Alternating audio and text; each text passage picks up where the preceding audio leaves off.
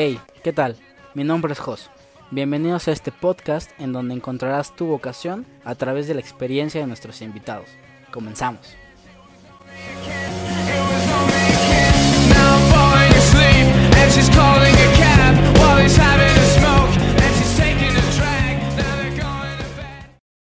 Bienvenidos a este nuevo episodio del podcast y ahora que estudio en su capítulo número 19, que es una carrera bien, bien distinta, es una carrera que no sé si se estudia en un salón como tal, pero pues es la carrera de gastronomía y tengo una invitada que conozco desde hace no sé cuántos años, pero muchísimos y estoy muy agradecido que haya venido hasta acá y pues nada, bienvenida Andy Barredo. Muchas gracias, Jos. La verdad es que para mí es un honor ayudarte y platicar contigo. ¿Cómo estás Andy? Muy bien, muy bien, muy bien. Trabajando mucho y pues muy contenta de estar aquí. Qué bueno. Eh, platicaba a la audiencia que tu carrera es la carrera de gastronomía y quiero em- empezar con la pregunta de la experiencia universitaria estudiando esta carrera, ¿cómo fue? Incluso si puedes introducirnos si, si fue tu primera opción para estudiar saliendo de prepa, platícanos toda esta parte de, de cómo fue el proceso de elegir la carrera y ya después la experiencia dentro de la universidad. Ok, pues al principio tenía como muchas dudas sobre qué quería estudiar. Este, me llamaba mucho la atención derecho porque toda mi familia estudió derecho. Este, me llamaba también la atención psicología, me llamaba también pedagogía, medicina, diseño de interiores, diseño industrial. O sea, como que tenía muchas cosas en la cabeza. Y entonces ya pensando y como aterrizando las cosas, y me acuerdo que me hicieron una pregunta en la escuela como muy, muy, pues no sé, o sea, como, ¿qué podrías hacer toda tu vida? Ok. ¿No? Y que, o sea, y yo dije, ok, ¿qué puedo hacer toda mi vida? Pero que yo sea feliz, ¿no? O sea, que realmente lo disfrute. Pensando muchísimo, dije, ok, derecho no por esto, diseño industrial no por esto, y así. Y entonces me di cuenta que algo que siempre me ha apasionado y algo que he hecho como a lo largo de mi vida ha sido cocinar. Y dije, ok, pues será por acá. Este, salí de la prepa, me tomé medio año sabático, no sabía si entrar a la UAC, o sea, porque pues era entrar al propedéutico, era una carrera nueva en la UAC en ese entonces. Y yo decía, tampoco quiero ser rata de laboratorio, de Claro. a ver si hay este, tesis o no sé, como forma de titularte, etcétera. Este, también, o sea, mucho tenía la duda de si será la carrera que quiero, no será la, no será la carrera que quiero. Y después del, del medio año sabático que tomé, entré a la, a la UNIC y este, bueno, no vi varias, vi el Corbusier, vi la UNIC, este, tenía súper mentalizada la, la UCO, bueno, lo que antes era la UCO, que ahorita es la Mondragón, Ok. y eliges. Todas estas son de paga, menos la UAC, o, bueno, pública, la, la UAC era una pública. Ajá, la UAC era la única pública. Ok, Y este. Y bueno, fui al Corbusier, pero era totalmente técnico. O sea, literal te iban a enseñar a cocinar, pero no te iban a dar nada más. La Mondragón se salía totalmente de mi presupuesto. Este, eliges también. Y entonces encontré la UNIC y dije, bueno, va, entremos. Y la parte al entrar a la UNIC, uno, pues ya tienes como toda la libertad y como tú dices, no es una carrera que estás todo el tiempo metida en el aula. Ujú. O sea, es una carrera que, o sea, estás como la mitad del tiempo en el salón y la mitad del tiempo en las cocinas. Entonces, algo que a mí me gustó mucho de la UNIC, que sí me gustaba mucho, es que te daban, todas las clases de cocina son de cuatro horas, pero te daban una clase teórica y una clase práctica. Entonces, por ejemplo, ¿no? O sea, me acuerdo que mi primera clase fue panadería y fueron cuatro horas de la historia de la panadería y por qué se hacía así y por qué lo otro. Y Cuatro horas en el salón con teoría. Cuatro horas en el salón con teoría, pero después en el mes fueron, o sea, las otras clases, teníamos dos por semana, entonces eran ocho. Entonces las otras siete clases fueron totalmente en la cocina, Ok, pero ya con todo el conocimiento de, ok, o sea, tienes que hacer esto, tienes que hacer lo otro, tienes que amasar esto de esta forma, todo eso. Este, entonces, pues era como todo un rollo entre, pues tengo que ir a conseguir los ingredientes que nunca en mi vida me he puesto a buscar levadura o me he puesto a buscar, no sé, bicarbonato, o, o sea, ciertas cosas que pues no tenía idea y al principio yo lo compraba todo en el súper Y después, o sea, fue como, no, mejor vete a este mercado, vete a la central, o, o sea, pero eso ya fue como con el tiempo, ¿no? O sea, entre nosotros hablando era como, ¿dónde te sale más barato? Sí. Y a veces también nos empezamos a organizar para ir a comprar las cosas entre todos, no sé. Órale. Igual, no sé, o sea, tuve otra clase que fue literal productos vegetales. Y esa sí teníamos, o sea, cuatro clases al mes eran en aula y las otras cuatro eran en cocina. Y me acuerdo que la maestra, o sea, fue como, bueno, la chef, literal la primera clase fue, ok, les voy a hablar de las especias. Entonces, cuatro horas hablamos de especias, romero, tomillo, cardamomo, o sea, todas, todas, todas, y entonces cada una tiene una función y todo esto. Y al final, o sea, me acuerdo que lo- el examen literal fue así de, ok, tienes tu examen escrito normal. Y fue, ok, tienen 20 minutos para ir al Oxxo, comprar cosas vegetales y hacerme un platillo. No inventes. Literal, o sea, entonces eso, o sea, como que esos retos me gustaban mucho. Sí. Este, también, o sea, empiezas a entender cuando llegas a, a estudiar gastronomía que la vida en la cocina es bien estricta. O sea, los maestros pueden ser muy, muy rudos, pueden, este, pueden gritar, pueden, o sea, como que es mucho, Es mucho rush. Exacto, o Es sea, la es palabra, ¿no? muchísima adrenalina. O sea, ya que estás cocinando es muchísima adrenalina. Entonces, entiendes por qué tienes que estar vestido de una forma, por qué tienes que agarrar las cosas de una forma. Este, aprendes a picar, a picar rapidísimo. O sea, como que vas entendiendo o te empiezas a empatizar un poco con la gente que está en los restaurantes, en los hoteles. O sea, como que entiendes que realmente el servicio al cliente es algo bien complicado. Entonces, sí fue aprender mucho de esas materias. Tuve materias, o sea, como, les, como te digo, fue productos vegetales, tuve este, panadería, historia de la gastronomía, o sea, tenía como la mitad de las materias en cocina y la mitad de las materias en, en salón. Pero a mí como que sentía que me faltaba algo. O sea, no me servía de nada que me dieran matemáticas financieras si no me enseñaban cómo aplicarlo a mi carrera. Este, de nada me servía tomar inglés básico si no sabía cómo aplicarlo a mi carrera. ¿no? Y entonces, este, también empecé a ver que la UNIC no tenía como el prestigio o la imagen que yo quería que tuviera mi carrera. Y que si yo salía a estudiar, o sea, salía al, al campo laboral y decía, ok, vengo de la UNIC, pues me iban a decir, ah, pues qué fregón, ¿no? Pero si decía, vengo de otra universidad o de lo que sea, pues podría yo tener como más impacto. Entonces conseguí una beca en la Mondragón y entré, sí, estuve dos cuatris en la, en la UNIC y en la UNIC este debe haber la mañana, entonces tenía toda la tarde de descanso.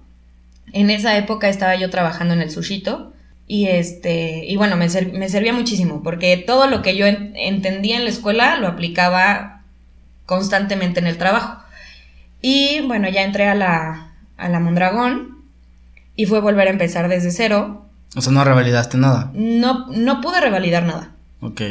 Que eso es importante. Cuando alguien piensa cambiarse de universidad, es muy importante ver que puedas revalidar en su mayoría de las materias que ya cursaste, porque si es un problema tener que cursar otra vez y es tiempo que estás ahí pasando. Yo te lo platico porque también me pasó exactamente igual, tuve que revalidar, más bien no pude revalidar ni una sola de mis materias.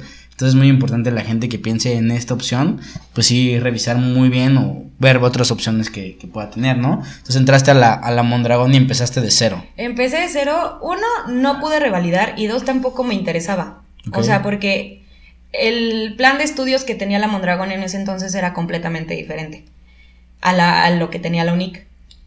Y entonces este, entro a la Mondragón y empiezo con materias de administración de empresas, con este, contabilidad aplicada a la gastronomía, informática aplicada a la gastronomía, o sea, como con Wow. cosas ya realmente enfocadas hacia tu carrera, ¿no? Y te explicaban, o sea, y bueno, algo que tiene la Mondragón es que es una escuela de negocios, o sea, te enseñan a poner tu negocio, a administrarlo, a sacarlo adelante con la carrera que tú tengas. Claro. Entonces yo decía, es que eso es lo que quiero. O sea, yo no quiero trabajar eternamente para un señor que tenga un restaurante y, y yo siempre ser empleado. O sea, en mi vida yo soñaba con decir, ok, yo quiero poner algo. Entonces, pues empezó administración de empresas, este... Sí, o sea, todo, todas las clases tenían como el fin, o sea, el proyecto final de crear una empresa, Ok. ¿no? Entonces, y a mí me tocó una época en, en la Mondragón en la que, pues eran como, sí, o sea, eran proyectos y, y eran como eliminatorias y luego al final se presentaba ante los directivos, o sea, como que sí Una era- dinámica muy agradable y, y muy, muy padre para eso. Ajá, o sea, era una dinámica muy, muy padre, pero además era muy estresante porque vivías, o sea, todo lo que implica poner algo, ¿no? Ok. Entonces, este sí, y, pero tenía menos materias en cocina. O sea, cuando yo llegué, tenía, no sé si tenía 10 materias, tenía 3 en cocina y todas las demás eran de... Pero solo al aula. principio o ya al final daba más ese enfoque a la cocina. No, ya al final, o sea, era la mitad de mi vida universitaria estaba dentro de la cocina. Ok. O Pero al principio sí te daban como esta, esta teoría para que lo vivieras. ¿no? Sí, o sea, al principio sí fue este, todas las materias de aula, desde bromatología, que era así como eh, virus y bacterias que pueden estar en la comida, o sea, a qué temperatura, cómo los tienes que cocinar, o sea, como química en alimentos, como te van metiendo de todo porque al final tienes que conocer todo. Claro. Este, también pues empezamos a ver mucho como todas las ramas que tiene la gastronomía, o sea, que no solo es trabajar en un restaurante, sino es, puedes dedicarte a eventos, puedes dedicarte a la logística de la gastronomía, puedes dedicarte a repostería, panadería, o sea, como que hay muchas otras ramas que no solo es estudiar para cocinar y ya, Claro. o sea, como que tienes muchas cosas más. Y sí, o sea, las materias con las que empecé fue introducción a la gastronomía y... Ay, no me acuerdo cómo se llamaba. Bueno, pero era igual de cocina, ¿no? ok. Y entonces, una de las cosas, bueno, yo llegué sintiéndome muy pro, la verdad, Porque ya llevaba. porque ya llevaba dos, dos cuatrimestres en otra escuela y según yo acá muy fregona, pero, o sea, los maestros sí eran todavía más rudos y además todos los maestros eran hombres. Y algo que es muy chistoso de la gastronomía es que es una carrera que está como dominada por el género masculino. Dominada por el género masculino, o sea, en cuestión de profes. En o, cuestión de Por ejemplo, en, en una clase, ¿qué porción había de, de hombres y de mujeres? O sea, en mi generación sí éramos más mujeres estudiando que hombres, ok. pero a lo largo de la vida, o sea, que te lo voy a Sí. contar después, pero me ha tocado convivir con más hombres y muy pocas mujeres.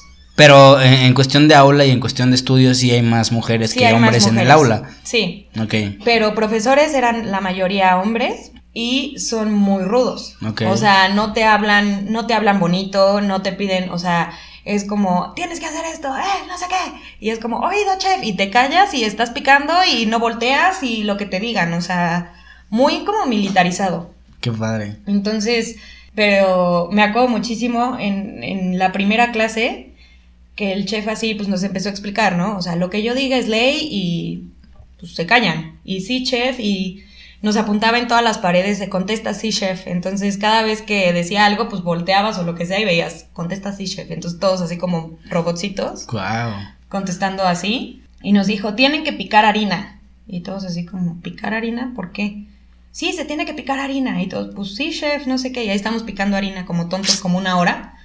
Y ya después fue como, ¿por qué están picando harina? No, pues porque nos dijiste. Y fue de, la harina no se pica, chavos. La harina se descierne, o sea, con un colador y le quitas como los grumos. Y fue así de, ah, qué tonta. Pero fue como, ¿y por qué nadie me dijo nada? Y fue porque, pues nos acabas de decir que te digamos sí, chef, y te callas. Sí. Y fue, o sea, sí, lo que yo te diga es ley, pero puedes llegar y decirme, oiga, chef, yo creo que esto es de mejor forma así. Entonces, o sea, sí, sí fue como buenas dos clases, aprendí mucho. O sea, como que reforcé muchos conocimientos, pero también aprendí mucho. Y este, y ya, o sea, fue pasando la, el tiempo. Me tocaron este, materias nutrición, cocina mexicana, cocina mexicana contemporánea. O sea, bueno, de mexicana tuve prehispánica, tradicional, regional. O sea, Wow. todas las bases de cocina mexicana. Ya después fue nutrición, eh, o sea, solo de cocina. Ah, tuve coctelería, también tuve repostería 1 y 2, panadería, o sea, tradicional, panadería mexicana, panadería europea, panadería, o sea, todo tipo de pan. y creo que ya. Bueno, y todas esas materias las ves en la, en la tira de materias. Tú te metes a la página de la carrera y ves todas las materias así como tú me lo platicas. Pues ahorita ya cambió mucho, o sea, la Mondragón ya cambió mucho porque ha quitado materias porque lo están enfocando más como administración de, de empresas gastronómicas. Entonces Ok. sí te dan una base, pero ya no te dan todas las, todas las materias de gastronomía como Ok. antes. ¿Y cuánto tiempo duraba la carrera ya ahora que, que entraste a la, a ¿A la? Mondragón? Ajá. Tres años y era por cuatris. ¿Era cuatris? ¿Eran, Eran qué? cuatris. ¿Nueve cuatris? ¿Ocho cuatris? Ocho cuatris. Pero tú ya te habías echado dos cuatris más Dos en la otra más, uni. ajá. Y te habías echado seis meses de, De, de sabático. Ajá. Y luego, además, este, terminé mi primer año en la, en la UCO, en ese entonces, y perdí la beca. Entonces me tuve que salir un año ¿Por qué la perdiste? porque me reprobaron. ¿Reprobaste una materia? Reprobé contabilidad. Es, es clave esa palabra de me reprobaron entre los universitarios, porque la verdad es que muchas veces sí tienes razón, o sea, los profes son tan, o sea, no me cae bien este alumno, y lo voy a reprobar aunque tenga todas las, las habilidades, y entonces tú te justificas diciendo me reprobaron, aunque realmente sí te reprobaron, pero todo, todo lo- la gente adulta en ese momento es como de, ay, nada, reprobaste. No, aquí sí fue una situación como error mío, error de la maestra. O sea, la realidad. Este, yo justifiqué una falta y la maestra se le olvidó pasarla y yo no confirmé que sí se hubiera justificado. Entonces, por cantidad de faltas, reprobé Pero la reprobaste materia. una materia, Reprobé una y por materia. eso te quitan la beca, porque no puedes reprobar ni una sola No materia. puedes reprobar ninguna materia y tienes que mantener un promedio. Ok, y luego te reprueban, eh, pierdes la beca, y luego, ¿qué sigue? Pues me salí un año, estuve trabajando con una chef. Bueno, toda, o sea, para empezar toda mi carrera yo estuve trabajando y estudiando al mismo tiempo. Ok. Yo veía muy importante, o sea, en lo particular, yo no quería salir de la carrera y entrar a un restaurante y que me pusieran a pelar papas. O sea, era algo que yo no quería. Yo no quería empezar en un almacén pelando cebollas. O sea, yo quería salir de la carrera y entrar a, a lo grande, ¿no? O sea, entrar a un restaurante a sacar platos, a montar platos, a estar en la parrilla. O sea, eso era lo que yo quería. Entonces dije, ok, ¿cómo lo puedo hacer? Entonces, toda mi carrera yo estuve estudiando y trabajando. Ok. Este, el primer semestre, no, como el primer, los dos primeros cuatris en la Mondragón, entré a trabajar con una chef y estábamos trabajando en eventos y banquetes. Entonces, bueno, también la UCO en ese entonces era en la tarde. Entonces yo tenía trabajo de las 6 de la mañana a las 2 de la tarde y entraba a las 3 y media, 4 a la escuela. O sea, andabas en chinga. Sí, o sea, sí estaba en chinga y pues no vivía en mi casa, o sea, yo llegaba a mi casa, dormía y salía otra vez. O sea, entrar a trabajar, trabajar toda la mañana, irme a clases, o sea, todo esto.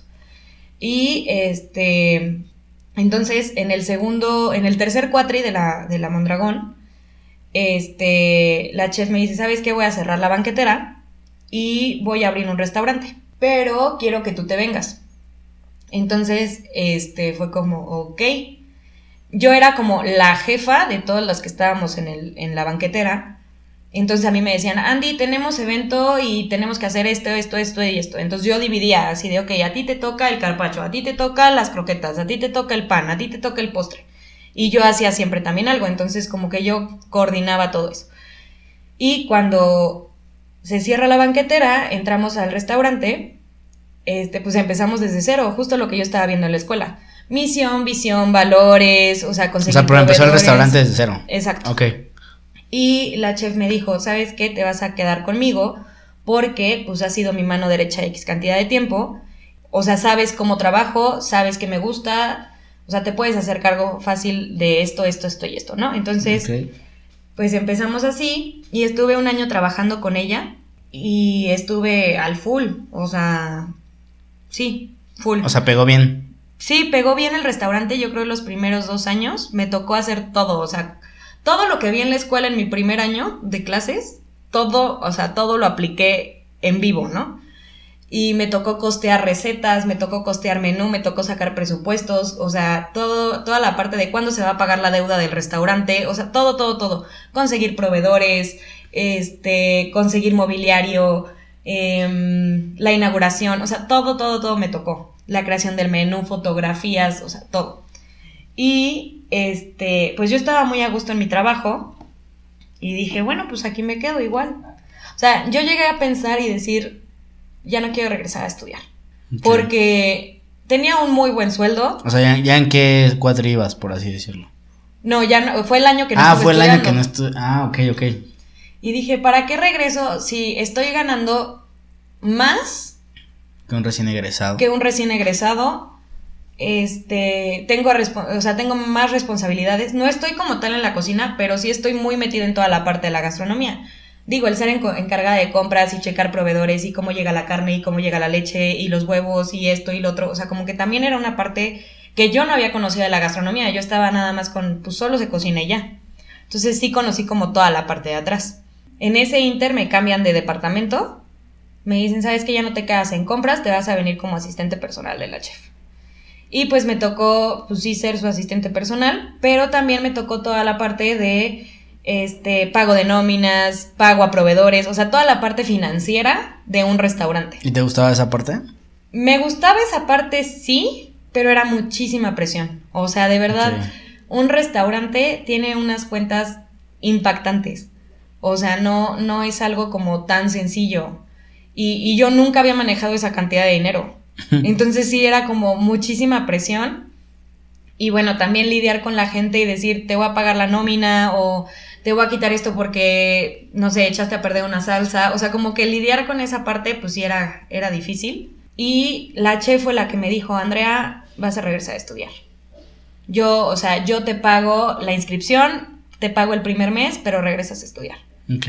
Y entonces le dije, ¿pero por qué? O sea, si me está yendo increíble, o sea, sin terminar la escuela y todo. Y me dijo, ok, tú crees que te va a ir muy bien, tú crees que estás bien, pero a la larga te vas a estancar ahí.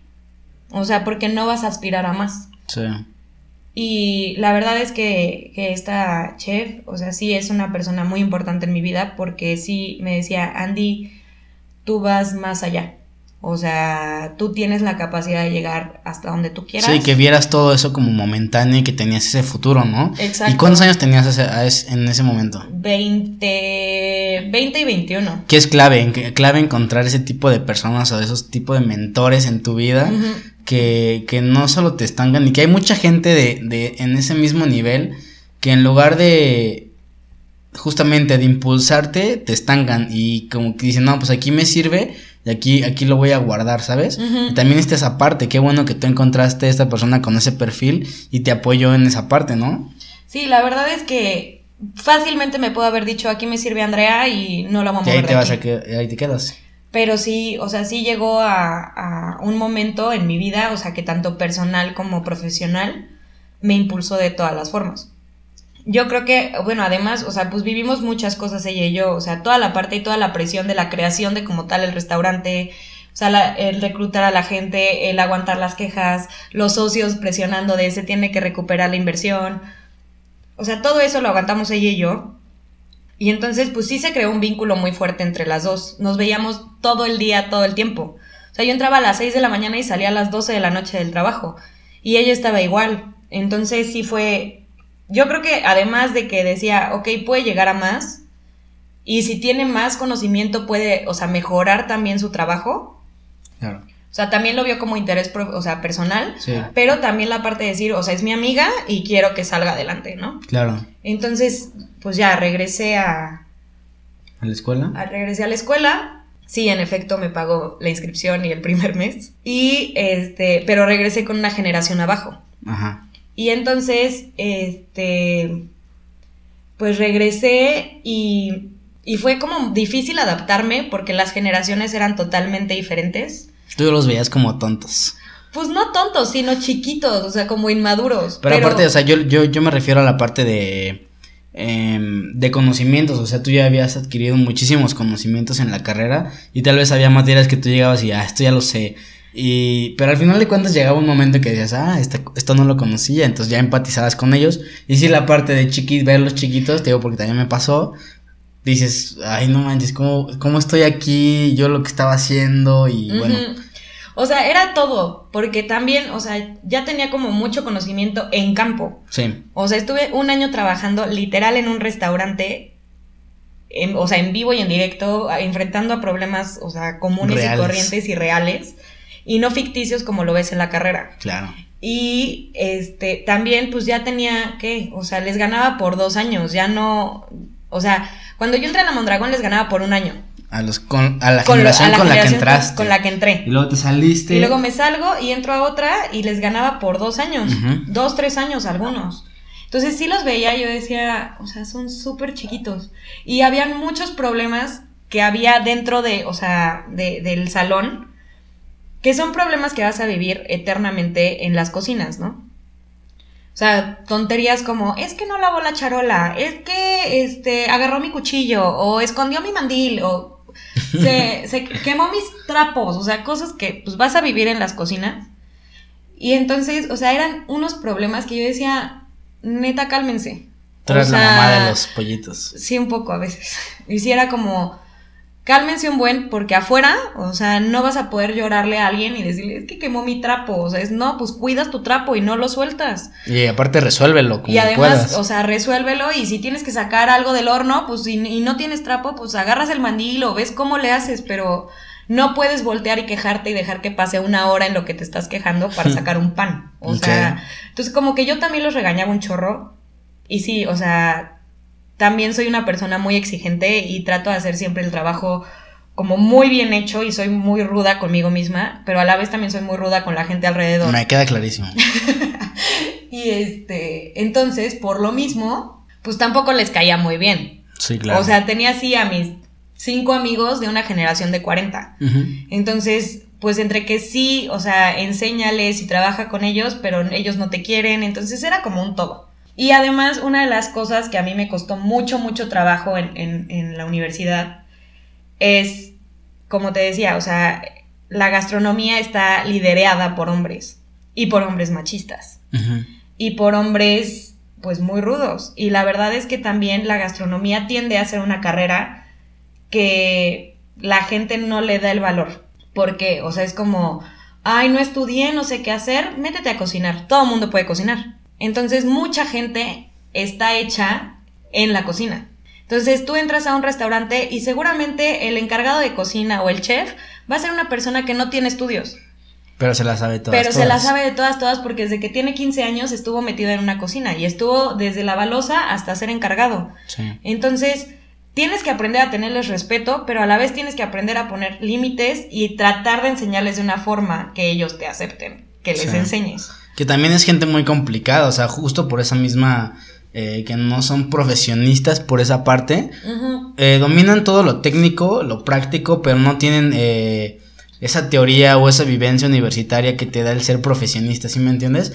A mí me choca mucho esa parte, yo choco mucho con, esa, con esas ideologías, porque es ok, yo lo sé, yo también sé lo que tú sabes, y, pero yo no tengo los 15 años que tú tienes aquí, ¿me entiendes? Entonces es como saber lidiar con esa parte y es bien complicado. Es bien complicado y la verdad es que como la mayoría son hombres, o sea, y son hombres pues muy rudos que han aprendido a base de golpes y a base de quemaduras y a base de cortadas y a base de gritos, porque realmente, y esto es algo que no entiendes en la carrera o no, o es muy raro que realmente te toque, pero estar en una, en un momento de rush en un restaurante, o sea, en el Inter, entre las 2 de la tarde y las 5, que es la cuando la gente entra a comer, es una adrenalina y el no parar de moverte, que todo puede pasar. O sea, hay gritos, hay patadas, se avientan platos, o sea, todo puede pasar. Y ellos aprendieron así.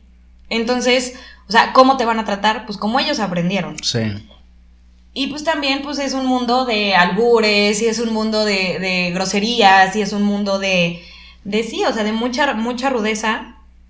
Y entonces, este, lo que me pasó a mí en la carrera es que había un chef en específico que desde que yo trabajaba con la, con la chef en los banquetes, siempre, o sea, me decía como, ay no, la niña de papi, la niña de papi que está aprendiendo a jugar a la cocina. Entonces, ¿de qué? Y yo así, no sabes lo que hago, o sea, yo me pago mi carrera, yo voy a trabajar todos los días, o sea, no estoy haciendo malas recetas, soy buena alumna, como, ¿por qué Maldito. tienes que faltarme al respeto, no?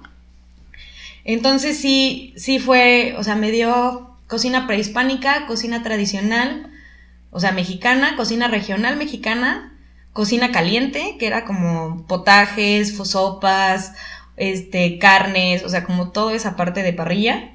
Pero sí fue, o sea, lo tuve dos años Y nunca de cambió. maestro. No cambió. Nunca cambió, tuvimos muchísimos problemas. muchísimos problemas él y yo. Sí, era un personaje misógino, era un personaje que, que faltaba, o sea, por historial era una persona que agarraba a una mujer por generación y le hacía la vida imposible toda la carrera. Sí. Y yo fui la suertuda de tener Que pasa ese- en todos lados, ¿eh? Déjame decirte que pasa en todos lados. Y yo creo que desde secundario prepa siempre hay alguien así. Y es un gran problema que tenemos que vivir los bueno, las mexicanas. Yo no me puedo incluir tanto porque no es algo que yo viva. Sin embargo, lo, lo he visto. Entonces, por eso me, me puedo incluir en esa parte. Y, y también te haces aparte. O sea, de este lado dices, pues, ¿qué hago, no? Pero esto me lleva como a una parte eh, muy importante en las carreras universitarias que son las crisis y, y lo que te lleva tú a tener 18, 19, 20, 21, 25 años y vivir esta, estas, estas emociones tan fuertes y tener que seguir y tener que seguir adelante y aparte no solo tienes la escuela, o sea, tienes tus papás, tienes tus amigos y todo eso representa grandes problemas para ti. ¿Te pasó, aparte de, este, de esta situación, alguna otra crisis que hayas vivido que dijiste, ya, hasta aquí, o sea, no quiero ni estudiar, no quiero ni levantarme, y cómo la, cómo la dominaste? Porque es muy importante a esta edad que la gente sepa que se va a enfrentar a eso, ¿me entiendes? Bueno, sí, sí me tocó, por ejemplo, en, en este restaurante donde estaba trabajando. En la tarde tenía este chef en la escuela, ¿no? Que me hacía la vida imposible y que todos los días, o sea, era una crítica y una crítica y una crítica, pero eran críticas de, de rebajarme. Y yo realmente decía, no quiero llegar a su clase. Nunca lloré enfrente de él porque no quería demostrarle que me importara, pero sí, sí hubo demasiada falta de respeto en, en esta relación que teníamos alumno-maestro. Pero otra que me afectó muchísimo es justo cuando yo regreso a la escuela en la segunda generación, o sea, en la Mondragón, este, en el restaurante me pasan a desayunos, porque ya no podía estar en todo el día. Entonces me metieron a- a- al área de desayunos. Ok. Y entonces llego y, y me toca un encargado de cocina, que en efecto es una persona que lleva toda su vida trabajando en cocinas, desde los 12 años, su papá fue cocinero, o sea, toda su familia ha sido cocinero. Y este, pues se la sabe de todas, todas. La verdad es que es un, personaje que lo ves trabajar en la cocina y es una máquina. O sea, él va a sacar los platos a como dé lugar, o sea, no importa que se le ponga enfrente. Pero entonces, de trabajar en compras, de trabajar en, en- en recursos humanos, de trabajar de asistente de la chef, de, de yo ser la encargada de bajar y probar salsas, de bajar y probar los totopos que estuvieran bien para los chilaquiles, de yo ser la encargada de decir si está bien o no está bien, bajar a ser como su subordinada. Llego y fue como, hola, ¿cómo estás? No sé qué. Hola, pendeja, muy bien, ¿y tú? Y yo, güey, soy Andy. ¿Por qué me dices pendeja? No, no, no, aquí eres pendeja. ¿Por qué? Así fue. Ok. Y entonces, además yo entré a, a desayunos, no entré ni a parrilla, ni entré a huevo, ni entré a chilaquiles, ni a salsas, no. Entré a lo más básico, que era la cocina fría. Y era este cócteles de frutas, avena, o sea, como todo lo dulce, así hot cakes, este, sándwiches, pero como más así, y jugos. Eso, eso yo entré a hacer. Entonces, este, dentro de las preparaciones que a mí me tocaban hacer eran mermeladas y jaleas y todas estas cosas. Pero siempre, o sea, entraba una comanda y entonces me decía así de, a ver, pendeja, te toca hacer esto, esto, esto, esto y esto. O si me tardaba un poco más, me aventaba un sartén o me aventaba una cuchara. Este, o sea, eran gritos y golpes y de pendeja no me bajaba y albures todos los días. Y yo de ahí sí salía llorando. Sí. O sea, todos los días yo salía llorando. O sea, yo rogaba por mi día de descanso porque decía, ya no puedo más. sí. O sea, ya no puedo llegar y ver a este sujeto a la cara. Sí, O que es lo que emocionalmente te tumba en esa edad, ¿no? Y yo decía, ¿cómo? O sea, si ahorita es esto y estoy en Querétaro y no he salido a ningún lado, o sea, y tengo a este chef en la escuela que también me hace la vida imposible, ok, lo veo dos veces a la semana, pero también está ahí y tengo este tarado que todos los días me dice pendeja y esto y lo otro, sí fue así como, ay, no, ya no puedo más, o sea, ya, y le decía a la chef, se llama Mariana, decía, Mariana, es que está haciendo esto y está haciendo lo otro, y era como, pues ni modo, es tu jefe. Y yo, ¿por qué no me defiendes? O sea, me conoces, sabes que trabajo bien, ¿por qué no dices nada? Nunca me, o sea, nunca me ayudó, nunca enfrentó a este hombre, nunca, o sea, le dijo nada. Y bueno, pasó lo que yo nunca pasé, o sea, seguía aguantando, seguía yendo, yendo a trabajar, porque al final ese trabajo me daba para pagar la carrera, Sí. entonces seguía yendo, ¿no? Y me daba la independencia que yo quería. O sea, yo pagaba mi carrera y además tenía dinero para salir y para mi gasolina y para todas mis cosas. Pero este güey, un día llega el socio, uno de los socios, y este. y entonces me dice. Hola Andy, ¿cómo estás? Porque pues. El socio. Ajá, porque pues trabajaba en compras y trabajaba en toda la parte administrativa, entonces perfectamente bien lo conocía. Me dice que bueno, que ya estás en cocina, porque ya así te estás metiendo a tu carrera, no sé qué. Ay, sí, señor, y esto y lo otro. Y entonces voltea y le dice al, chef, oye, este, vengo del nutriólogo y me pidieron tantas porciones de proteína, tantas de fruta, tantas de esto. O sea, como que empezó a decir como cosas más técnicas. Y entonces me acuerdo que, sí, entendido, sí, oído, señora, ahorita sale, deme 20 minutos, una cosa así. Y entonces me dice, ay, Andy, por cierto, te encargo mi jugo con esto, esto. Sí, sí, señor, no se preocupe. Se voltean, o sea, bueno, el señor se va a sentar a su mesa y ya, entonces yo nada más así de, sale plato frío, trabaja X, Mm. ¿no? Y el otro, o sea, volteó y me dijo, Andrea, no sé qué hacer. Ya te dijo Andrea. Y yo dije, ah, mira, cabrón, ahora sí, ahora sí, güey. Entonces le dije, no sé, es que soy una pendeja, no sé. Y no le hice caso durante 20 minutos, media hora. Que eso en cocina, o sea, es una eternidad. No manches nada. Porque al final, o sea, un plato de fruta te tardas en comerlo 5 o 10 minutos. Entonces en 20 ya tienes que tener tu, tu, Al menos. tu plato fuerte. Y entonces yo así de, no sé, soy una pendeja y no sé, y no sé, y no sé, y no sé, y no sé. Y entonces volteé y me dice, Andrea, por favor, me van a correr si esto no sale. y le dije, ok, con una condición. En la vida me vuelves a decir pendeja. Y en la vida me vuelves a aventar un plato. Y en la vida me vuelves a aventar un cuchillo. Y me empiezas a tratar con respeto porque yo también sé. Y pendeja no soy. Y entonces ya, o sea, en cosa de cinco minutos sacamos el plato él y yo. Y ya se fue el plato y todo. Y a partir de ahí me empezó a tratar con respeto. Digo, ya no me decía pendeja. Me seguía gritando, me seguía albureando, me seguía diciendo de cosas. Cosas un poco más normales. Pero ya no me insultaba, ¿no? Entonces, y ya más o menos como que había un poco de respeto. Y después de eso, hubo una, un día que lo cambiaron, a él lo pasaron a la tarde a comidas y cenas. Y entró una nueva chef. Y entonces esta chef, sí estudiada, o sea, de no sé qué tantas escuelas, había trabajado en no sé dónde, bla, bla, bla, llega aquí. Y no hicimos clic. O sea, de verdad no podíamos trabajar juntas. Pero ya era un problema personal, o sea, ya no era de trabajo ni nada. Y entonces un día yo, yendo al almacén, escucho como ella le dice a este hombre, le dice, es que no aguanto a Andrea y la voy a hacer que la corran. Y entonces él volteó y le dijo, antes te vas tú que Andy. Porque Andrea lleva trabajando cinco años con Mariana. Andrea sabe trabajar. Andrea es muy buena en lo que hace. Y no la van a correr. Entonces, mejor apóyate a Andrea y trabaja bien con Andrea en vez de que, o sea, la corras, Sí. ¿no? Además, Andrea sabe un chorro y empezó a defenderme y yo así como, ¿qué está pasando? Tú Ya estás bajé. escuchando como atrás de la puerta o así. Ajá, sí, yo estaba como en las escaleras porque era un segundo piso para ir al almacén. Y yo no lo podía creer y fue como... Llegué, bajé y le dije, oye, gracias. Y me dijo, todavía me cagas, ¿eh?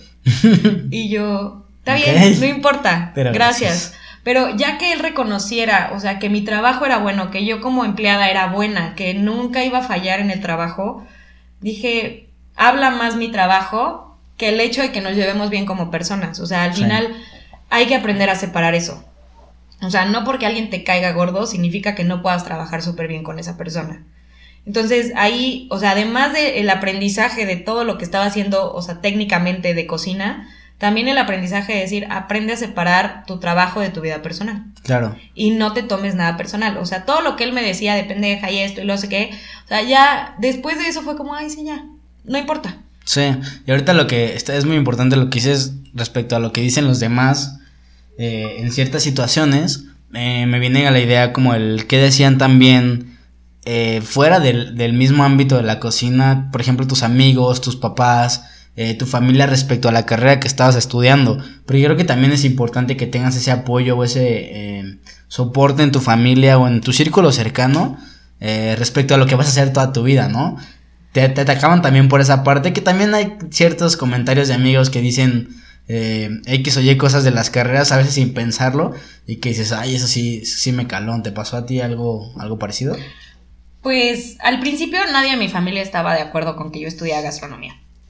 O sea, el único que yo creo que me apoyaba era mi papá. Y mi mamá también, pero mi mamá era como, bueno, vívelo. O sea, y si realmente te gusta, si realmente te apasiona y tú estás feliz, vas. Pero estaba como con la duda, ¿no? Pero estaba como con la duda y siempre me decía, es que tú serías excelente este, diseñadora o tú serías excelente mercadóloga o esto. Entonces, obviamente, pues sí te afecta. Y además también el círculo social de las cocinas es muy diferente.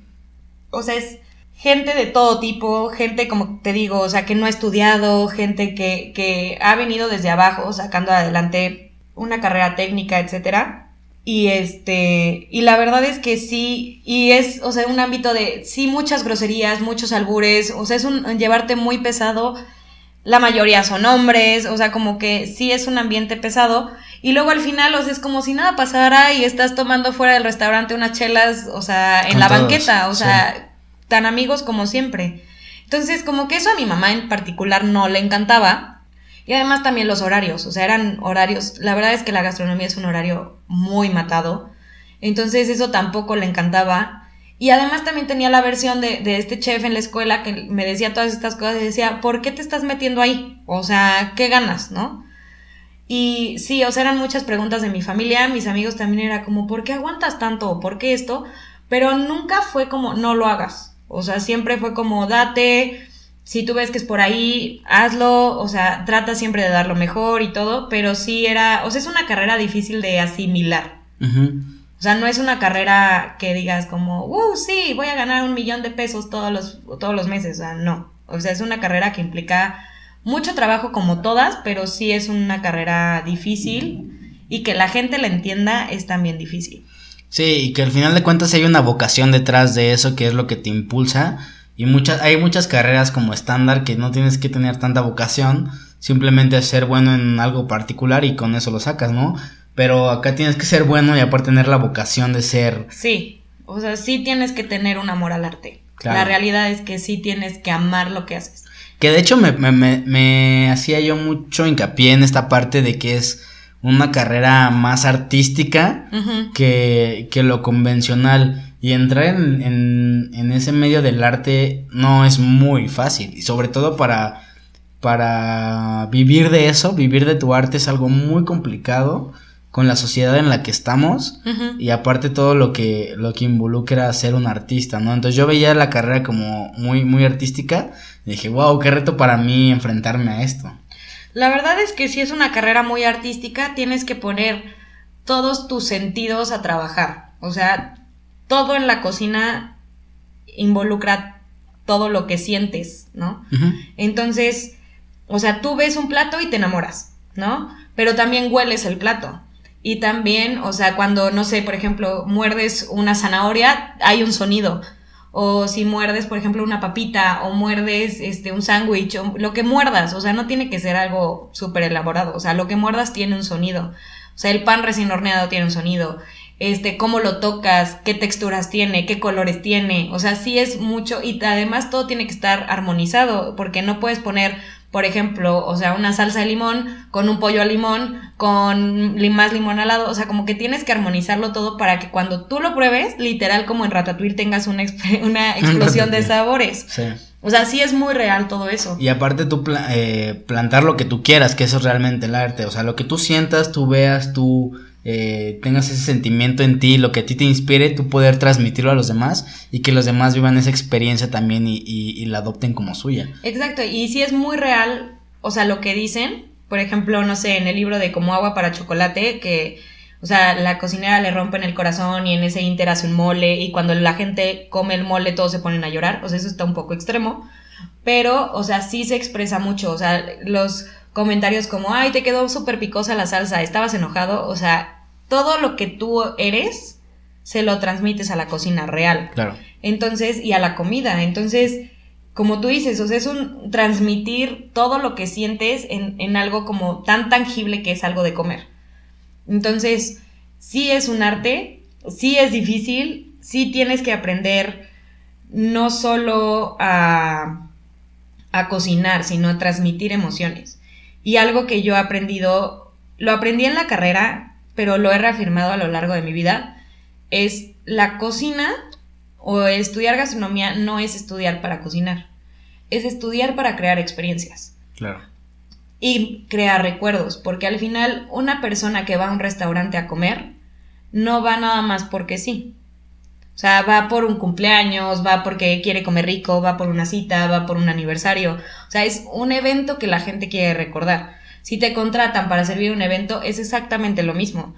Si van, no sé, a un crucero, a un hotel, es porque tienen algo detrás. Entonces, obviamente, o sea, tú trabajas para generar experiencias, para generar recuerdos. Entonces, eso es lo importante de la carrera. Y una vez que creo que entiendes eso, lo haces con inclusive más cariño. Sí, y es muy importante esa parte. Y que también la gente que esté interesada y esté escuchando esto tenga que darse cuenta que tiene que tener esta parte artística y tiene que tener ese sentimiento de un artista porque si no, probablemente no la hagas tan bien como, como lo haría alguien con tan, tan, tanta pasión, ¿no? Y aquí quiero hacerte una pregunta respecto al...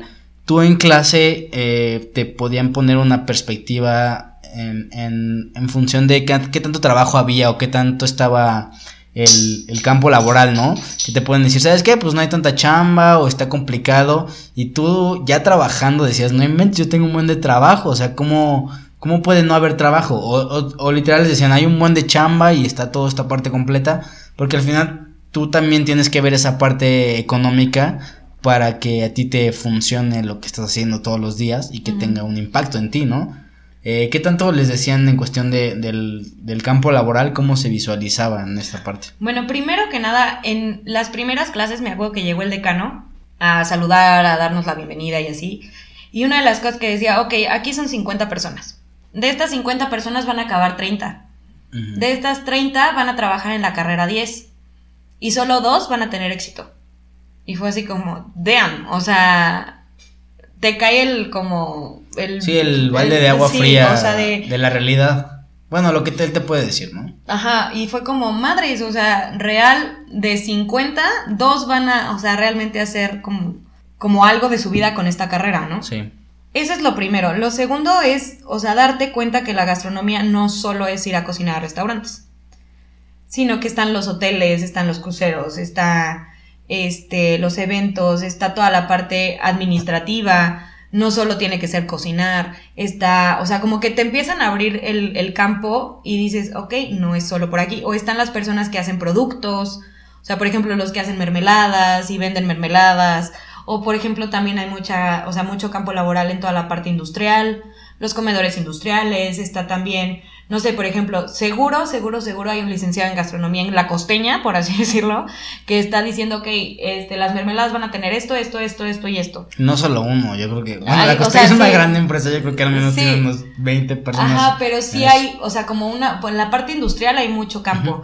La parte, o sea, yo creo que la parte más pequeña es, o sea, estas personas que trabajan en restaurantes de prestigio, o sea, restaurantes que son muy, muy elegantes. Y luego también está la parte del mercado, o sea, que también lo aprendes en la escuela, que es como, ok, no toda la gente va a comer de un nivel, o sea, hay gente que prefiere mil veces comer un pollo rostizado y para ellos es la gloria. Y hay gente que va a decir, no, o sea, yo necesito un pato a la naranja con una mermelada de arándanos y bla, bla, bla, bla, bla. O sea, como que hay niveles en cuestión de mercado y hay niveles socioeconómicos a los que tú te puedes enfocar. Que hay mercado para todo, para. Exacto. Como un resumen, ¿no? Pero entonces como que también empiezas a ver las cosas y dices, ok, si me voy a un nivel socioeconómico bajo, pues igual pongo una fonda y voy a tener muchísimo éxito y voy a sacar muchísima comida, pero no voy a tener esta retribución, o igual sí la voy a tener, pero tengo que trabajar un chorro, ¿no? O, por ejemplo, me puedo ir al mercado más alto y voy a trabajar muy poco, pero lo voy a vender súper caro y va a ser súper especial y va a ser toda, o sea, todo un evento, ¿no? Lo que yo haga. Y puede que tenga menos chamba, pero puede que la presión y la cantidad de dinero que reciba sea diferente. O sea, como que vas, a- vas viendo hacia dónde te quieres dirigir conforme va pasando la carrera. Entonces, como que la respuesta sería sí, pero eran los maestros los que te aterrizaban y te decían, ok, o sea, ¿qué quieres? Y también algo que hacía mucho la escuela es que, por ejemplo, nos dieron la clase de comedores industriales y nos mandaron a un comedor industrial a trabajar. Y hubo muchos de mi, de mi generación que se quedaron en ese comedor porque pues sí es mucho trabajo, es mucho todo, pero también tenían mucha retribución. Este, hubo otros que, este, no sé, o sea, hay una que se hizo hermosa, pero toda la parte gastronómica del avión y de cómo preparar la comida, y, o sea, como que también se enfocó a otro lado. Wow, qué padre. Este, hubo a otros que pues, se quedaron en franquicias y solamente repiten recetas. Hay otros que se han ido a hoteles. O sea, como que. Y hay otros que realmente, pues dijeron, de aquí no soy. Y se han dedicado a otras cosas. Ok. Entonces, o sea, más bien es. Yo creo que lo esencial es salir e ir viendo hacia dónde te quieres dedicar. Y yo tuve la oportunidad de moverme en muchas áreas de mi, de mi carrera. O sea, no solo lo que me decía la gente en, en la escuela, sino también, pues trabajé en el restaurante, trabajé en la parte administrativa, o sea, trabajé en la cocina, trabajé después igual en la escuela de mesera en un bar, este, en ese bar también trabajé de bartender, he trabajado en cafeterías, he trabajado, sí, o sea, en muchas cocinas, en eventos, en banquetes, o sea, como que eso es lo que me ha ido diciendo, ok, es por acá, hacia Ujú. donde te quieres dirigir. Pero entonces, o sea, mi recomendación en esta carrera en específico es que siempre trabajes. De hecho es en todas. eh, ya como conclusión de, de esta parte o de este tema, es que de los 18, 19 episodios que hemos grabado, casi siempre el, el factor es trabaja desde antes para que tú cuando salgas puedas determinar a dónde quieras ir. Porque si no vas a entrar en un limbo que te va a llevar más tiempo, que digo, tampoco está mal, ¿no? Pero vas a entrar a una parte en la que, uno, no vas a tener experiencia y vas a ser un recién egresado sin experiencia, que eso ya es un gran problema. Y dos, no vas a saber qué es exactamente lo que más quieres. Entonces eso es un gran problema. Y sí, para esta carrera es muy importante tener esta bandera de yo te tengo esta experiencia, esto y esto y esto. Pero yo creo que aplica para todas. Hay unas más complicadas que otras. Digo, no puedes entrar a cirugía eh, estando en segundo semestre, ¿no? Pero sí puedes verla en, en afuera del, del, en el hospital. O sea, tienes que ver la manera en tu eh, tener esa experiencia de alguna u otra manera. Y eso es muy clave. Y yo creo que este mensaje nunca lo habíamos dado hasta este episodio del trabaja desde el minuto cero que entras a la carrera, eso es súper importante. Y bueno, ya entrando más a la cuestión laboral y para cerrar el episodio, platícanos un poco de la experiencia, porque ya tienes varios años también de egresada. Bueno, un poco de años de, de egresada, platícanos cómo ha sido tu experiencia en el campo laboral y para la gente que está escuchando y que diga, wow, yo quiero estudiar esta carrera, pues que se enamora todavía más de todo lo que has hecho. Bueno, este, como te contaba, yo empecé a trabajar desde el minuto cero que estaba yo en la carrera. Este, empecé en el sushito porque, pues, yo dije, ok, me encanta comer sushi, quiero aprender a hacerlo. Este, ahí fue súper difícil, o sea, ganaba súper poquito, entré como practicante. Saliendo del sushito me di cuenta que ya no, volvía, no volvería a entrar como practicante. O sea, yo iba a entrar como empleado y iba a negociar que me firmaran mis prácticas. Porque como practicante, pues sí son unas friegas, o sea, sí me tocó pelar papas, me tocó, o sea, toda esta parte que te digo que yo quería omitir cuando salía de la carrera, pues me tocó, ¿no? Pero al inicio. Pero al inicio, exacto. Entonces como que igual estaba motivada y lo aguantaba por lo mismo. Pero me tocó, o sea, empecé en freidora, literal mi trabajo y mi nombre era freidora. y pues yo sacaba los rollos que van fritos, o los rollos que van capeados, o los rollos empanizados y bla, bla, bla. Las brochetas, todo eso yo lo sacaba. Después me pasaron a la parte de ser sushera y entonces aprendí a hacer el arroz y aprendí a hacer los rollos y tuve capacitaciones y todo. Pero no me daba el dinero que yo necesitaba. Entonces, este, después fue cuando este, hablé con esta chef, con Mariana, y me dijo, va, vente, pero vas a trabajar las ocho horas. O sea, y si tenemos evento en la noche, pues te sales de la escuela y, y fue como, ok. Entonces, con Mariana sí fue como una montaña rusa de emociones. En todos los, todos los años que trabajé con ella fue una montaña rusa de emociones. Pero al principio era de, Andy, nos vamos a México porque, bueno, a la Ciudad de México porque tenemos una cena. Y yo, ¿cómo? Pero tengo examen. Ya hablé con tu director y te lo aplica mañana. Y yo así como de, ¿qué? Y entonces, o sea, saliendo del trabajo nos íbamos y llegábamos y servíamos la cena y regresaba y a las 4 de la mañana vete a dormir para regresar a trabajar a las 7 y entrar a la escuela. O sea, como que sí fue un, un torbellino de emociones. Luego entrar al restaurante. O sea, yo aprendí muchísimo en compras. Aprendí sobre todo a ser muy, ¿cómo se dice? O sea, cuando dices las cosas en el momento prudente. O sea, a decir las cosas de una manera y en el momento correcto y a pedir lo que tú estás pagando. Sí. Porque a veces sí te da mucha pena. O sea, es como, es que necesito que llegue ahorita el ventilador de no sé qué. Y era como, y no ha llegado. Y es, pues pídelo. Y pues sí, o sea, al final de cuentas tú estás haciendo, haciendo tu chamba y la otra persona pues no le está haciendo bien. Entonces, pues sí tienes todo el derecho de pedir las cosas. Entonces, como que ahí se me quitó mucho la pena de decir, oye, ¿qué onda con mi servicio? Y a la vez también, pues ser empática y decir, tengo que pagar por el servicio, ¿no? Así como lo estoy exigiendo o lo estoy pidiendo, pues también es recíproco. Toda la parte de trato con, con, con la gente, o sea, todo lo que viví en recursos humanos y como este asistente personal de, de Mariana fue, fue mucho crecimiento profesional. Saludos a Mariana. Si Saludos a Mariana. escuchando. De verdad, May, te quiero mucho. este. Y.